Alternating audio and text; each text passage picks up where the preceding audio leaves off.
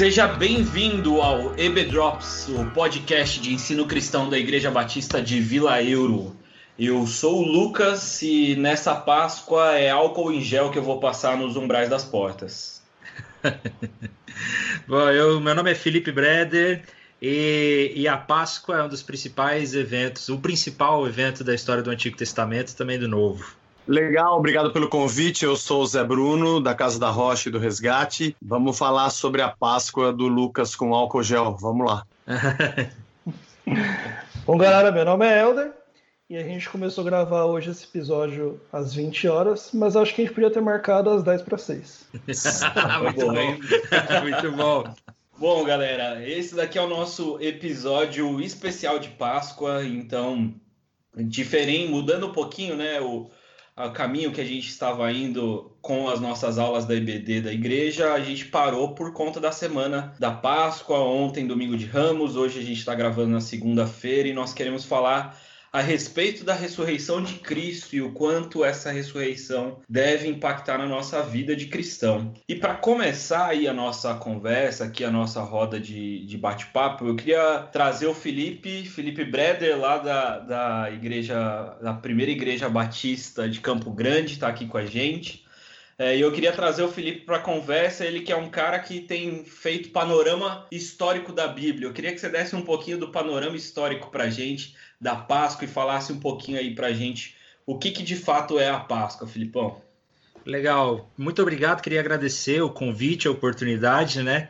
E a Páscoa, ela é o principal evento da história de Israel. Antes da gente falar de Jesus, ela é o principal evento da história de Israel.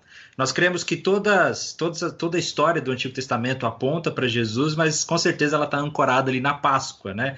Um panorama rápido da história que muitos já conhecem, que por volta do ano 1800 antes de Cristo, a família de Jacó foi viver no Egito, foi para o Egito, e eles foram muito bem.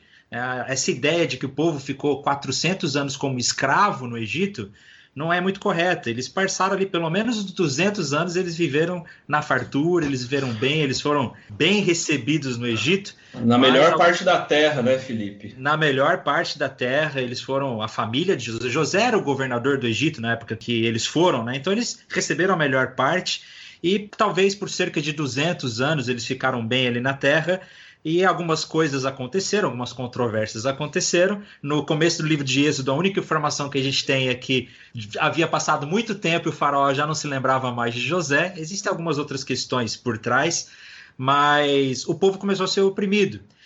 Nós conhecemos a história de quando Deus levanta Moisés, é, fala com Moisés lá na sarça ardente, levanta Moisés para resgatar o povo, e Deus envia então as dez pragas, e a última praga era a morte dos primogênitos.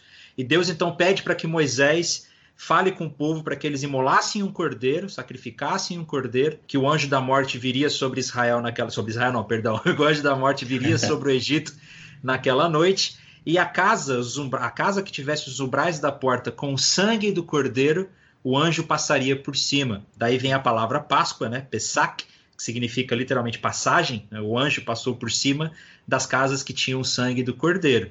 Claramente isso aponta né, para Jesus Cristo, aponta para o Novo Testamento, mas antes de chegar em Jesus, a Páscoa já era o principal acontecimento do povo. Foi o evento onde Deus resgatou o povo pela sua graça. Deus sempre agiu com graça, inclusive Deus libertou o povo pela graça. Quando ele entrega os dez mandamentos para o povo de Israel, antes do primeiro mandamento, ele diz: Olha, eu sou o Senhor teu Deus que tirei vocês da terra do Egito. O povo foi salvo pela graça. A lei foi entregue ao povo depois que eles já estavam livres para que eles pudessem cumprir o seu propósito, e isso aponta para Jesus. Quando Jesus então vem, eh, nós temos o verdadeiro Cordeiro, o Cordeiro de Deus que tira o pecado do mundo. Isso é maravilhoso porque agora todos nós que temos o sangue do Cordeiro, o anjo da morte passa por cima, né? Da mesma uhum. maneira, nós somos resgatados e libertados por causa do sangue do Cordeiro.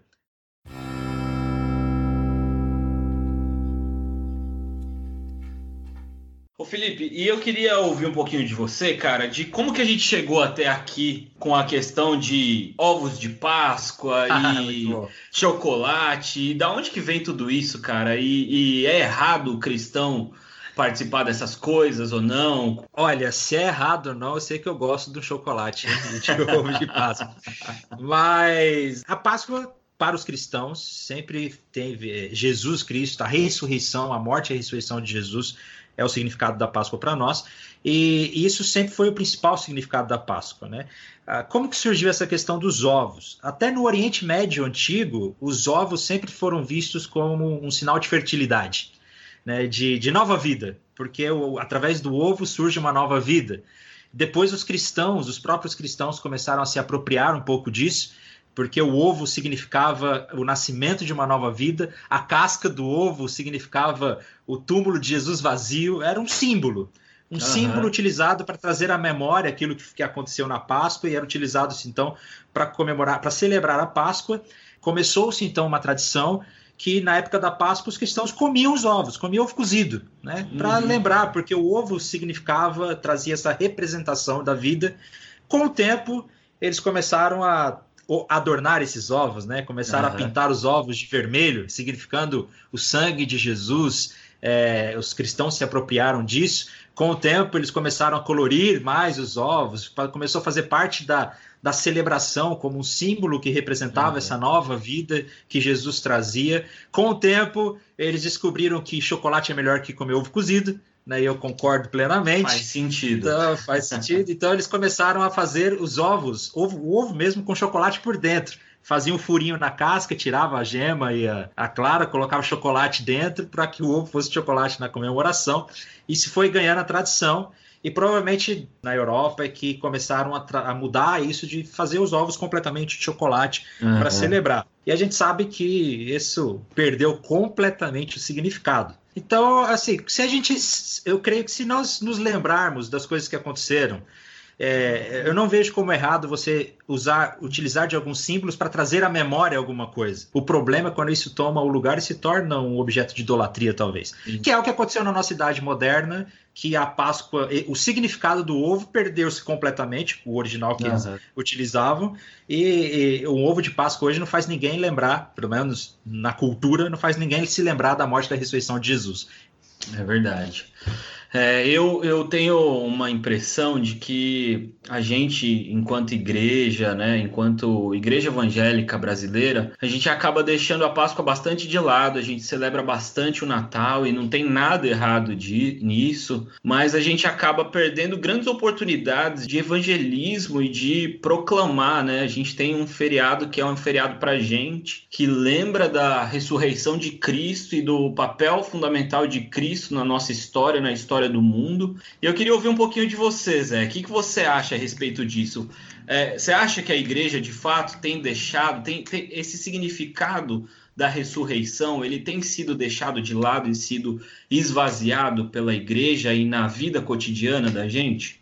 Bom, primeiro, é, obrigado, Lucas, obrigado pelo convite, Helder, obrigado pelo convite de você participar. É um prazer estar aqui com vocês, conhecer o Felipe, muito legal. É, acho que sim, né? É que quando a gente fala igreja, é, é um universo tão vasto, né? São tantos uhum. igrejas, tantas denominações, né? É, igreja que a gente está falando, a gente nunca sabe que igreja é essa que a gente está falando. Mas de uma forma geral, acho que de uma forma geral, pensando no nosso universo do Brasil, é, Jesus tem sido esquecido de uma forma geral, né? É Talvez é a gente celebre mais o Natal porque o mundo celebra o Natal já virou uma festa de fraternidade, virou uma festa comercial de se presentear pessoas, virou uma festa de amor e de união de família. E a gente embarca, mas mesmo os natais cristãos, eu já não sei se tem tanto Jesus, né? Vou dizer isso porque o nosso universo, voltando a dizer, são diferentes igrejas, mas de uma forma geral, a igreja não é mais cristocêntrica, né? E, obviamente, a ressurreição já não tem mais tanto valor, né? Ainda mais que ela aponta para uma nova vida que Cristo nos dá a partir da sua ressurreição, e a ressurreição é uma coisa sobrenatural, enquanto todo mundo está procurando um bem-estar muito mais natural, né? Muito mais pé no chão, eu quero saber o que eu tenho de bom para hoje, né? Tem isso também, acho que são vários elementos. E talvez pelo fato das festas serem tão fortes no Natal, vai mesmo ficando de lado. Esse ano aqui, eu tive uma estava preocupado com isso já há algum tempo. Esse ano, quando nós encerramos o mês de dezembro, já em janeiro, nós começamos uma série de estudo que vai acabar domingo que vem. Nós viemos janeiro, fevereiro, março, até 14 de abril, falando sobre o caminho da cruz. Uhum, falando sobre eventos e tudo que envolveu o sacrifício de Jesus. Foi um bom período, dois, três meses e meio, mas ainda faltou muita coisa para falar. Descobrimos uhum. que tem uhum. muito para falar.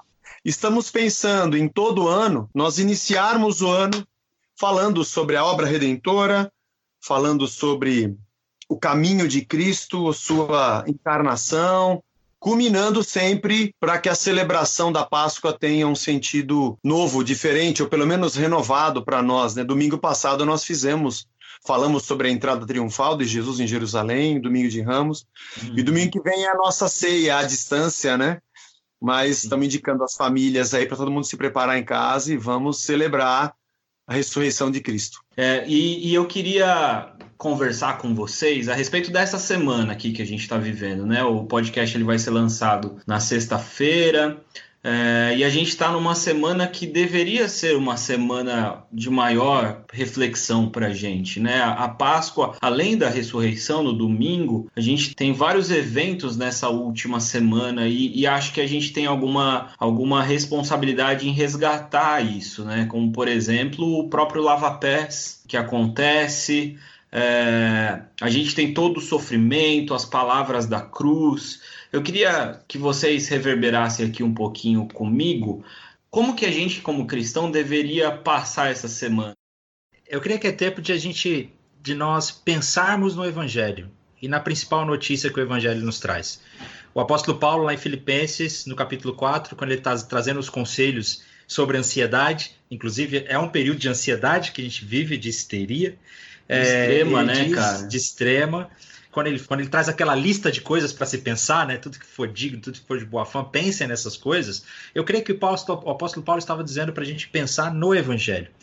E como nós estamos na Páscoa, é hora de nos lembrarmos que o Evangelho se trata de uma boa notícia do que Deus já fez. O Evangelho não é a mensagem, o Keller fala muito disso, né? O, o Evangelho não é um bom conselho de como as pessoas devem viver mas o Evangelho é a boa notícia da obra que Jesus Cristo fez na cruz. E é tempo de nós nos lembrarmos disso, porque que o mundo deu errado, a gente sabe. As pessoas sabem que existe algum problema na humanidade. E ainda mais na crise que nós estamos enfrentando agora, todo mundo sabe que tem alguma coisa que deu errado. E a gente tem tentado ou encontrar a, quem é o culpado né? A quem é os culpado? O culpado é o governo, ah, o culpado é a direita, o culpado é a esquerda, o culpado é o é presidente, China, né? o culpado é a China. A gente sempre tenta apontar o dedo e encontrar um culpado, ou, é, ou a gente tenta encontrar soluções pelas forças dos nossos braços, a gente tem que agir de uma, de uma determinada maneira. E a, a Páscoa é justamente a mensagem de que Deus corrigiu o problema do mundo. Essa é isso que nós precisamos lembrar. O problema do mundo é o pecado e ele foi pago na cruz pelo sangue de Jesus que morreu e ressuscitou. Então essa é a notícia mais importante da nossa vida, é a notícia mais importante do mundo.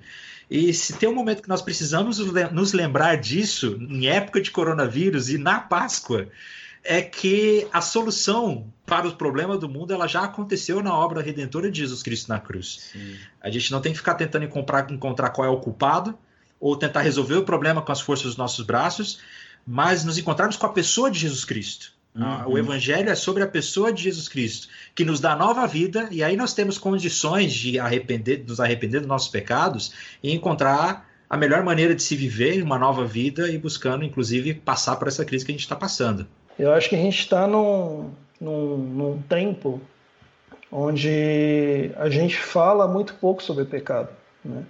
E ao nos distanciarmos do, do fato de sermos pecadores da igreja, por qualquer motivo que seja, cada vez abordar menos, então cada vez menos você precisa, entre aspas, de alguém que, que venha remir esses pecados. Né?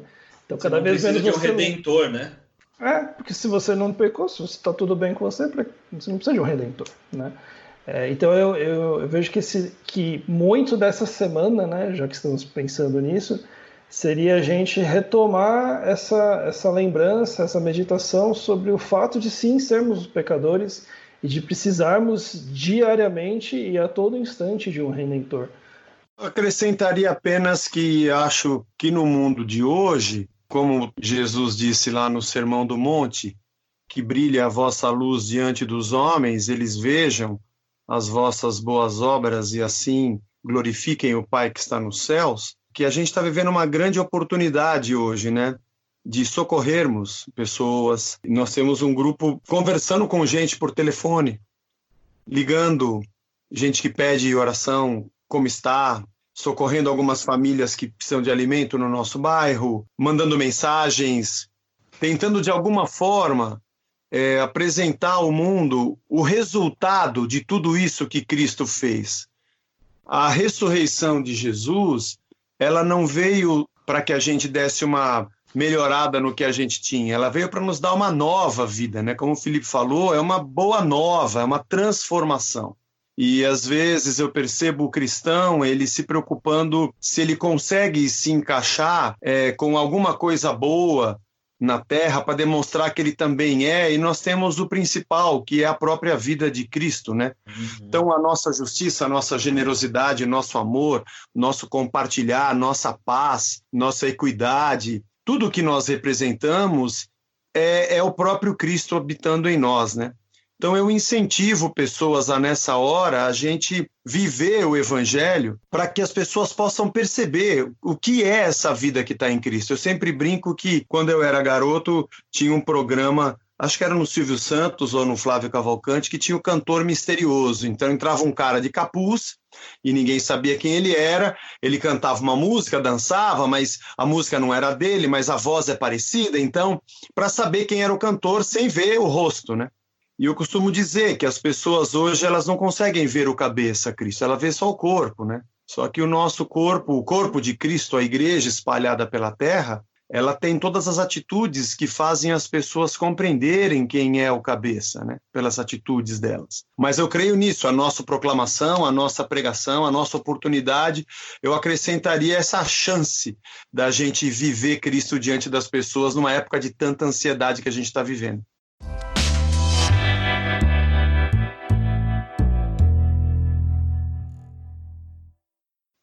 É muito interessante tudo isso que vocês estão colocando, que caminha, eu acho que um pouco na linha da nossa última pergunta aqui, que, que me parece que tudo que vocês trouxeram é o viver, a gente precisa viver o Cristo. E me parece que a gente tem dificuldade de viver o Cristo porque a gente tem dificuldade de encarar a ressurreição como um fato. É, me parece muitas vezes que a gente tem o conhecimento, chegou na mente, de que Jesus ressuscitou e de que Jesus está vivo, mas a gente vive o nosso dia a dia como se Jesus estivesse morto. Eu gosto muito do, do relato de João, né, da ressurreição, que Maria Madalena ela ainda tem um compromisso com o Cristo, com Jesus, só que é um compromisso com Jesus morto. Ela está indo lá para cuidar do corpo. Ela não deixou de ter compromisso, mas é com Jesus morto. E quando ela chega lá e não encontra o corpo, ela se desespera e ela corre e aí ela volta. Ela fala com o próprio Cristo pensando que é o jardineiro porque ela tá, o compromisso dela é com Jesus morto e Jesus está vivo. E só quando ela percebe que Jesus está vivo, ela consegue de fato ter toda a sua história mudada e ressignificada e entender de fato tudo aquilo que ele falou. Eu acho que a gente tem essa dificuldade. Para a gente viver tudo isso, é necessário que a gente traga a ressurreição para os nossos dias, né? Que a, a verdade do evangelho seja, seja real no nosso caminhar. E aí eu queria ouvir de vocês como que, que a gente pode trazer isso para a prática, como que na hora da, da complicação ali do dia a dia, na hora da notícia ruim, do diagnóstico positivo da Covid, como que a gente lança a luz, a luz da ressurreição sobre a, as nossas angústias.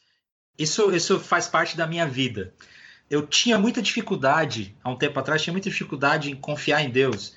É o jargão que a gente escuta sempre, né? Confia em Deus, confia em Deus. Deus está no controle de tudo, Deus está cuidando de todas as coisas, Ele é, sabe de tudo. Mas parecia algo subjetivo demais, né? É uma coisa que não dá para não dá para pegar. Tipo, como é que eu como é que eu coloco em prática essa confiança? Como é que eu confio no amanhã? E, uhum. e, eu sou eu sou um cara bem racional, né? Eu brincava que eu tinha de tudo para ser ateu.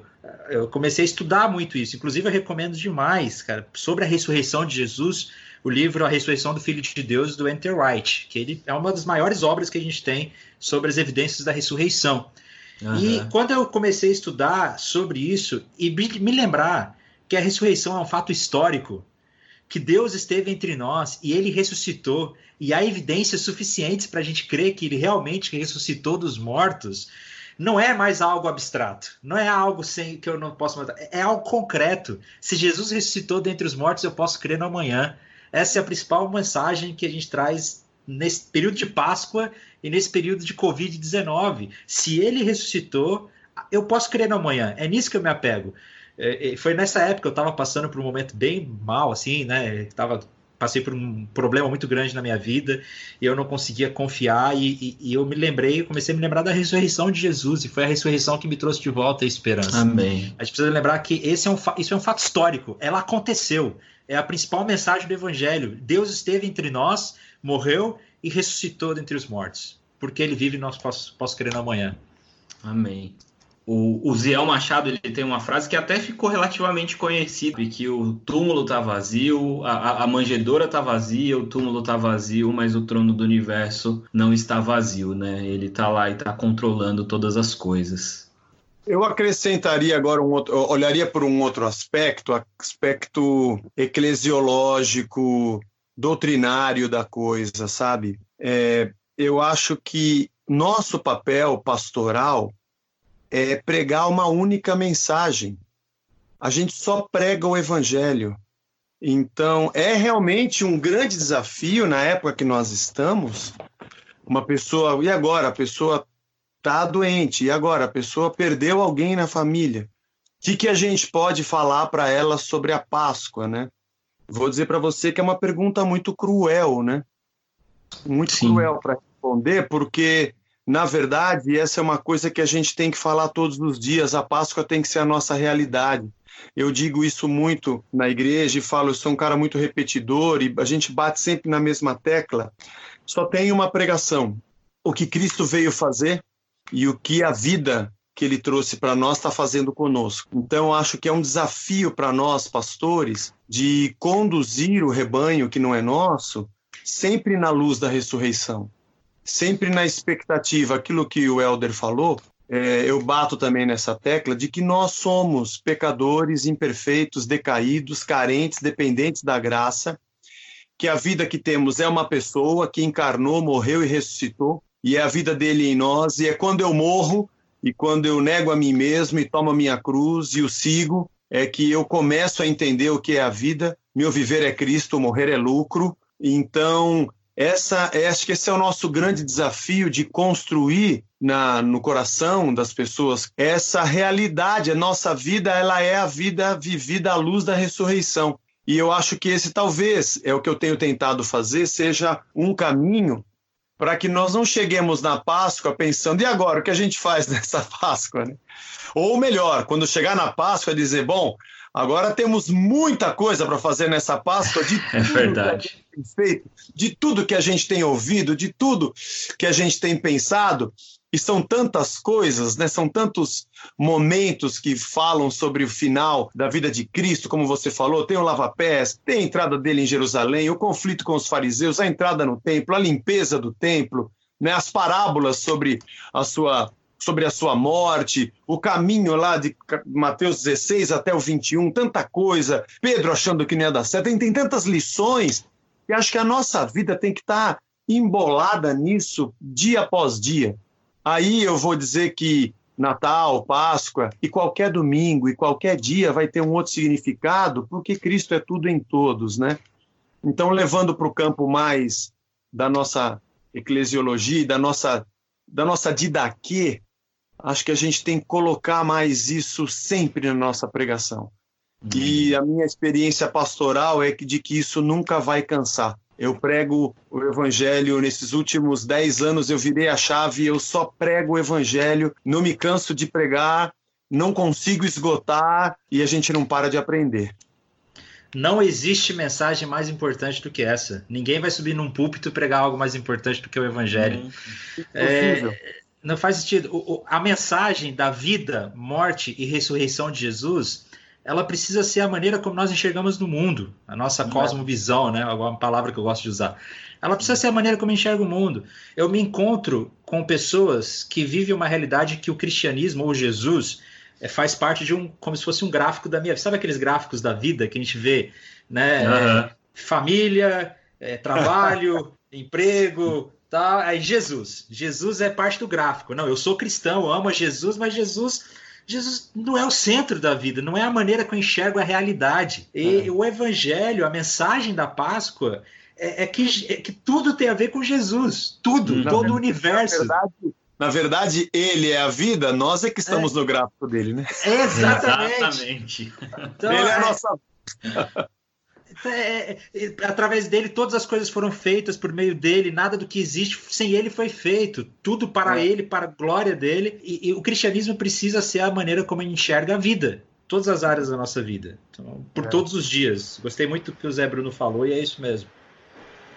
Eu estava pensando né, sobre essa questão da, das implicações, né? E eu lembrei do, do livro do, do C.S. Lewis, né, O Cristianismo Puro e Simples, onde ele fala sobre a, o trilema, né?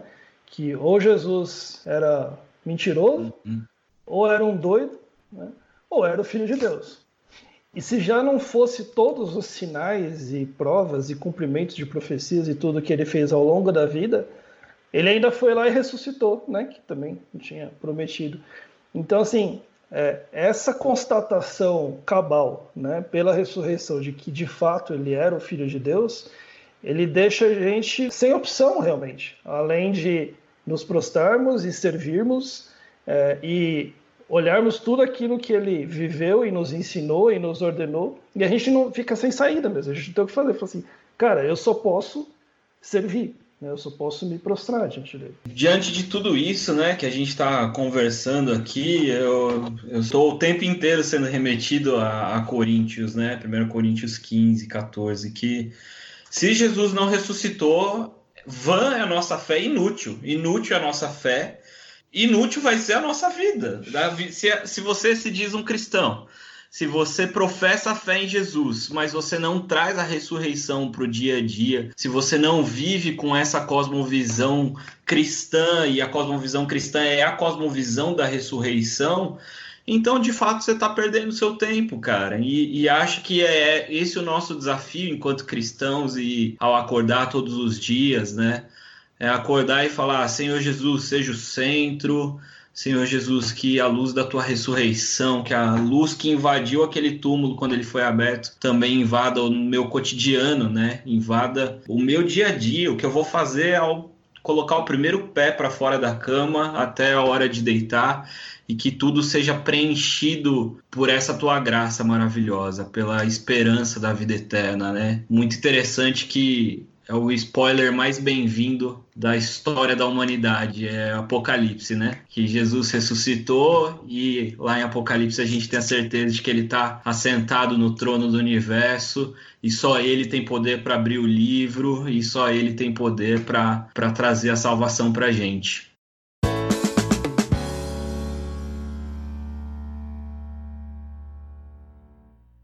Só gostaria de falar que se porventura a produção do podcast for enviar mesmo os ovos de Páscoa para gente, eu quero um Pode ser Copenhague em língua de gato. Estamos, Cacau Show, Cacau Show eu aceito também. O Mas... problema é sair, né? O problema é sair para comprar agora, que não é, tá. É verdade, é. Não, internet, a, a, a, a, Cacau Show tá entregando pelo iFood, tá, gente? É... Eu comprei ovo pela internet hoje aqui.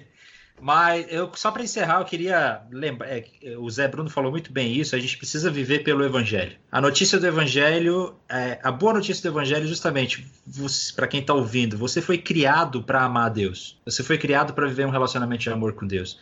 Mas nós falhamos miseravelmente disso. A gente ama qualquer outra coisa. A gente colocou qualquer outro amor no lugar, pela família, pelo trabalho, pelo por nós mesmos, pela nossa liberdade. A gente colocou outros amores. E o evangelho se resume na notícia de que Cristo veio nos resgatar. Ele morreu na cruz. Ele ressuscitou, ele pagou pelo nosso erro, e agora nós podemos encontrar satisfação nele de novo, através do sacrifício que ele fez. O Agostinho fala sobre isso, né? Em que é, criaste-nos para ti, inquieto está o nosso coração enquanto não repousar em ti. Que a gente possa viver a mensagem do Evangelho todos os dias, que é a notícia mais importante de todas. E feliz Páscoa Amém. para todos que estão ouvindo.